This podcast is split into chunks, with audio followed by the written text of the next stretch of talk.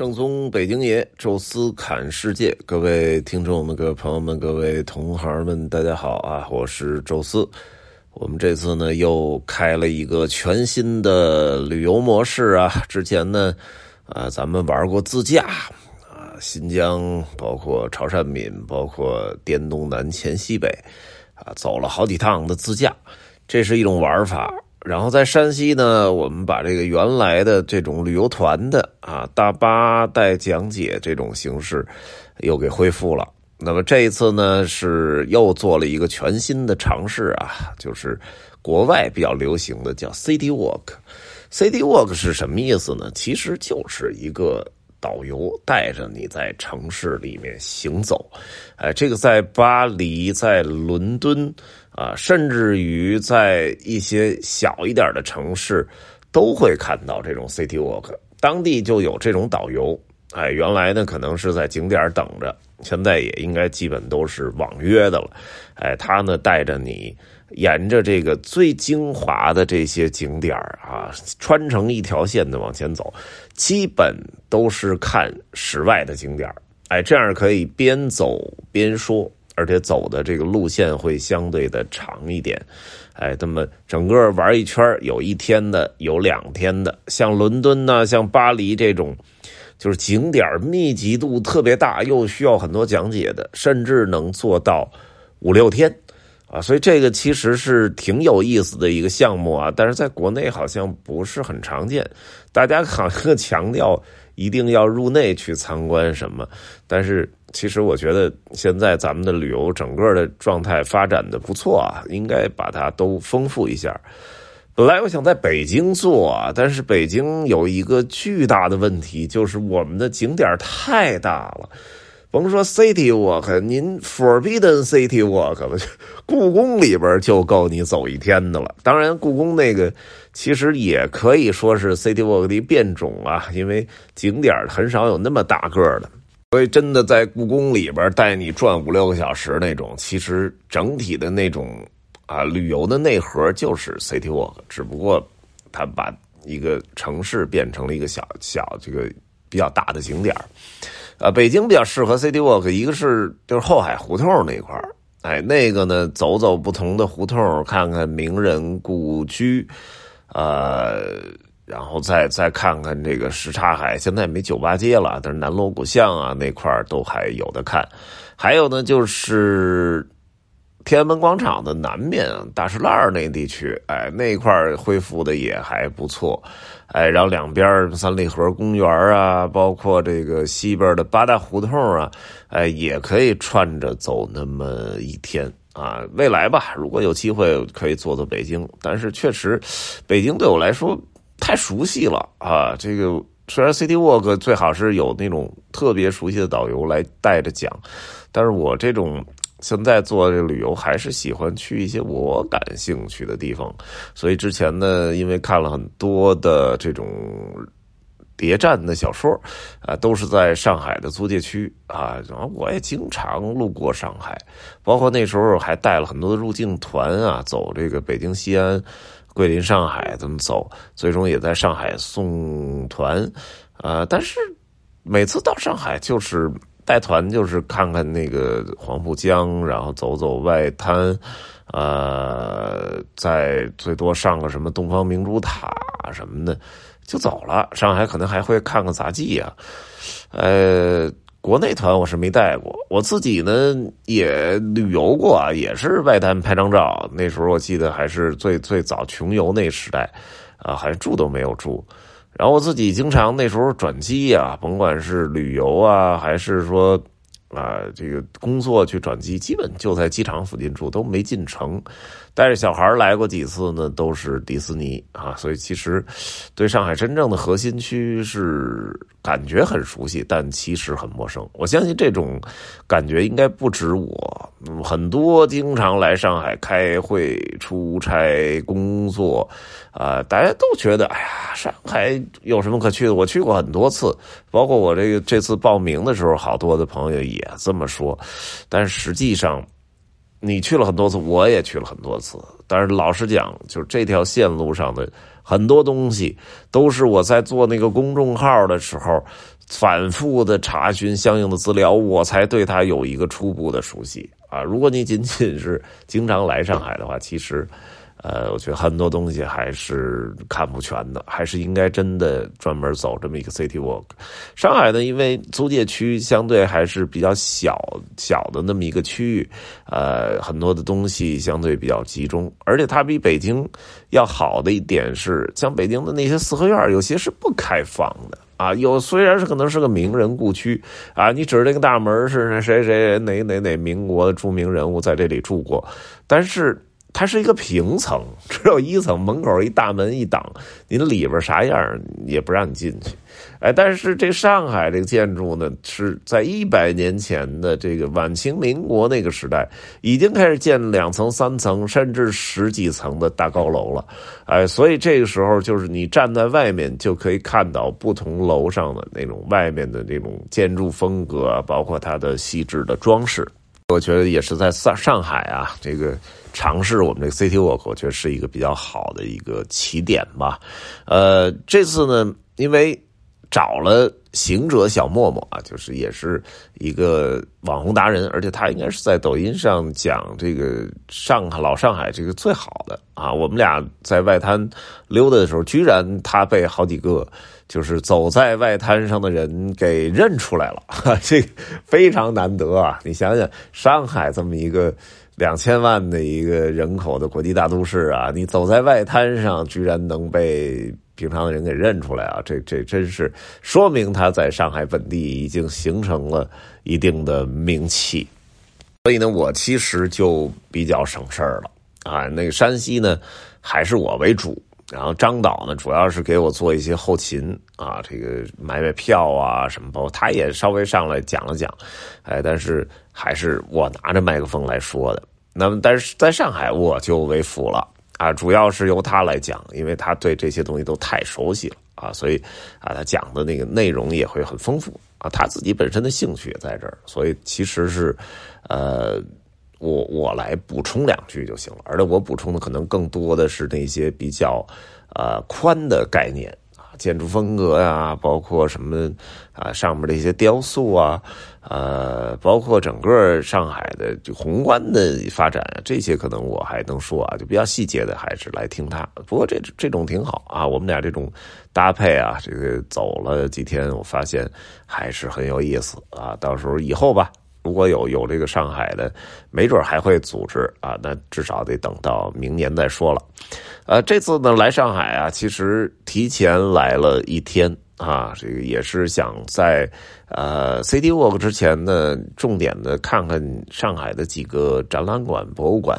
因为之前只是在上海看过上海博物馆，这都很多年前的事了。然后同时呢，就是这个。上海的当代艺术馆在河边那个啊，也是当时去看双年展。其他有很多呢，老说要去看看啊，老没找着机会。这次呢，集中的看了看。所以呢，在我们 City Walk 的前一天，我就已经开始 walk 了。当时正好那天小莫没事啊，就我们俩一块溜溜达达的沿着外滩走，先去的复兴艺术中心啊，然后呢再。坐那个轮渡到河对岸去的这个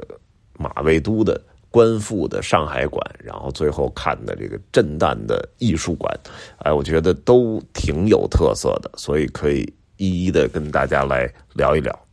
首先呢，我们去到这个是复兴艺术馆啊，它呢就是在外滩往下边一点啊，是在它那个复兴。呃，大楼的下面啊，开了三四层，是做这种专题性的展览。啊，复兴集团呢，其实原来我印象中它就是个做医药的，那时候好像呃买还买过它的股票啊，复兴医药。结果不知道是不是太赚钱了，现在一查，哎呦，什么都有，有这个地产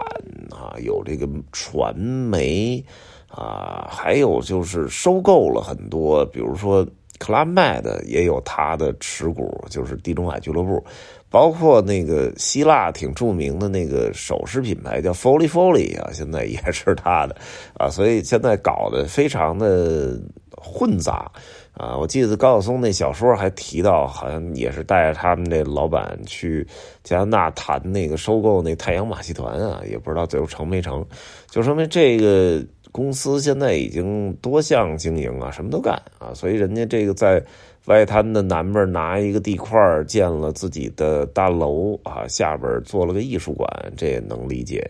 他这个艺术馆呢，还是临展偏多吧，而且更多的偏向于现代艺术啊。那么现在呢，很有意思啊，我觉得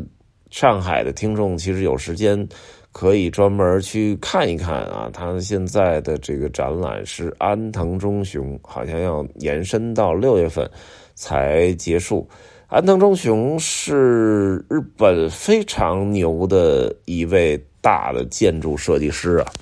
本的这几位机器新、妹岛和世、安藤忠雄啊，可能我还是更喜欢安藤忠雄的东西吧，因为机器新感觉并不是那么的有辨识度，妹岛和世呢，就是曲线用的多，但是它又不像哈迪德那么夸张。啊，安藤忠雄这个风格是我其实个人挺喜欢的。曾经有那么一段时间，我就想啊，就是如果我有一个别墅的话，我到底是装修成什么风格？其实一开始想到就是洛可可，因为咱们。没钱嘛，穷人乍富啊，一定得让人家都看出来啊。所以这个贴金挂银，各种雕塑，什么浮雕彩绘挂毯，能上的全给他上上啊。这个就就洛可可嘛。但是后来我一想吧，这个东西。就反正有钱你是有这个阶段啊，但是可能过两年你估计就看腻了，因为这种色彩过于艳丽的这种东西，会产生很强烈的视觉疲劳啊，所以到一定时候可能你就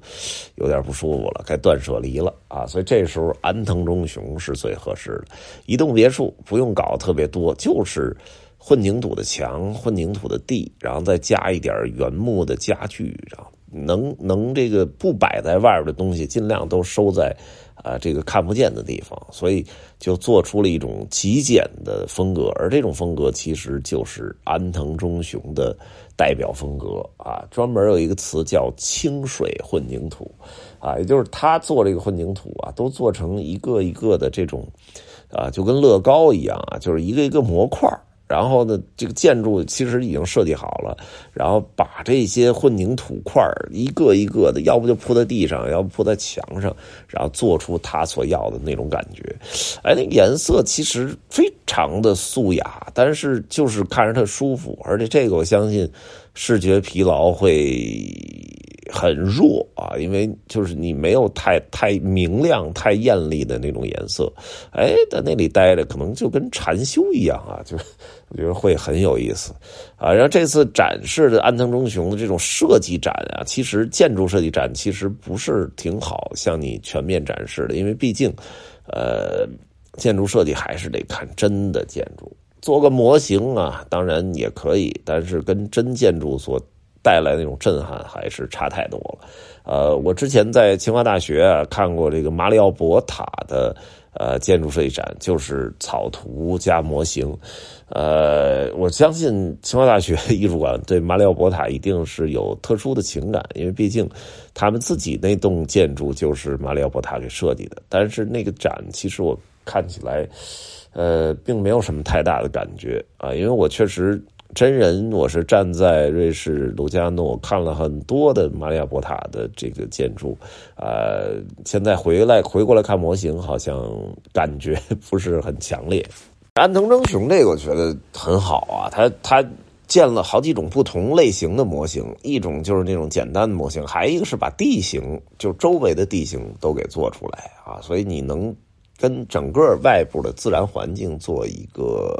对比，因为安藤忠雄强调的就是建筑要跟周围有效的融合在一起啊，所以这个就能看到更多的环境，然后也几乎把他的历代的代表作都拿出来了啊，就是早期的一些公寓啊，什么七八十年代做了很多的公寓啊，那种小项目啊，然后一点一点做出了名气，开始在日本啊做一些城市的那种综合体的这种项目啊，然后慢慢的像这个呃指导，就是濑户内海有这个。不同的岛给了不同的艺术家，他也有一个属于他的岛啊，指导，然后做了这个艺术馆，然后再往后呢，就开始走向世界了啊。这个日本当然也留下了一些啊他的设计，然后世界各地吧，我觉得最有代表性的其实是欧洲的两个，一个呢是威尼斯的这个海关大楼。哎，这个大家坐船的时候都会看到啊，就是当你坐船快要到这个圣马可广场之前，有一个。岔口那儿有一个拖着一个大金球，导游都会讲啊，那个建筑是威尼斯的古海关啊。当年这个所有的商船都要先停到这儿交税，交完税再走啊。其实古海关边上就是那个著名的古根汉姆美术馆啊。但是古海关其实后来也被安藤忠雄改造成了一个美术馆啊，做什么临展。我记得二零一七年的时候还在那儿看过那个 Darwin Host 的呃个人的那个叫不可思议。的什么奇妙宝藏展啊，也是在那里面。他那个建筑确实在里面改造的非常好，还有一个很大的空间，可以做各种类型的这种展览啊。据说很多的什么时装发布会什么也也在那里面举行。然后还有一个呢，其实是刚刚建成。刚刚开放，但是我们还没有机会能看到啊！就是在巴黎啊，其实离卢浮宫不远啊，那儿有一个圆形的建筑。因为之前啊，我有一阵儿老去一个巴黎的一个朋友，他他当时经营的一个西餐厅去吃西餐。啊，可能咱们欧领同行有有知道叫胡毅啊，他那块有一西餐厅就在那证券交易所边上，所以经常有时候这个开车就停在证券交易所，然后一个圆形的建筑，但是那个其实里边一直在施工啊，就是安藤忠雄给它做改造啊，改造成了一个全新的一个艺术空间。呃，以后吧，有机会去巴黎，还真的应该去进去看看啊，整个 一个圆形，一个三角形啊，被他改造的非常的合理。然后呢，就是有一个我之前从来没注意过的啊，但是这次专门看到还是挺震撼的。应该是在日本的北海道，呃，是一个公园。完了，他做了一个大佛，然后在大佛外边堆出一个小山来，啊，它叫佛头山吧。然后那个小山不是说把佛彻底没过去了，而是留了一个脑袋。啊，从天空当中呢，你看就是佛的脑袋边上还有一个窟窿啊，等于实际上佛在这里边被被好像被埋到了脖子，哎，但是这种里面又有一个通道，可以直接进到这个大佛的佛像下边啊，看到天上那个。露着一个天空，然后脑袋伸出去，哎，感觉很有意思啊！之前还从来没有见到过这种佛像以及这种周围这么设计啊，这真是太有意思了啊！以后去北海道还一定要去去看看这个。包括他还做了一系列的什么风之教堂、光之教堂、水之教堂，而这这次的展览特别难得，就是他把光之教堂和水之教堂给呃。给给搬进了这个展览馆啊，当然是是重新做的，而且这个材料用的是就比较比较这个普通的什么塑料制的，然后但是做出了真的做出那个感觉来了，光真的是从那个十字架打进来，然后那那种感觉，当然一定还是有机会去到真正的。啊，光之教堂应该是在大阪附近啊，啊，去去看一看啊，真正的去看一看。但是这里你你真的能找到它那感觉也不容易。然后出来最后出口那是水之教堂，也几乎做出了水之教堂那个感觉啊。所以我觉得这个买点门票还算是值啊。这是安藤忠雄的。啊，这么一个特别展啊，所以到六月六号吧，好像啊，所以在在上海啊，或者在附近，呃，有机会在六月六号以前去出差去上海的，如果你对这个感兴趣，其实还是应该去瞧一瞧，在复兴艺术中心啊。那么这期呢，就跟大家聊聊复兴艺术中心啊，然后我们下一期啊，坐轮渡到对面啊，跟大家说说观复的上海馆啊。这期就说到这儿吧，感谢各位收听啊，咱们下期再聊。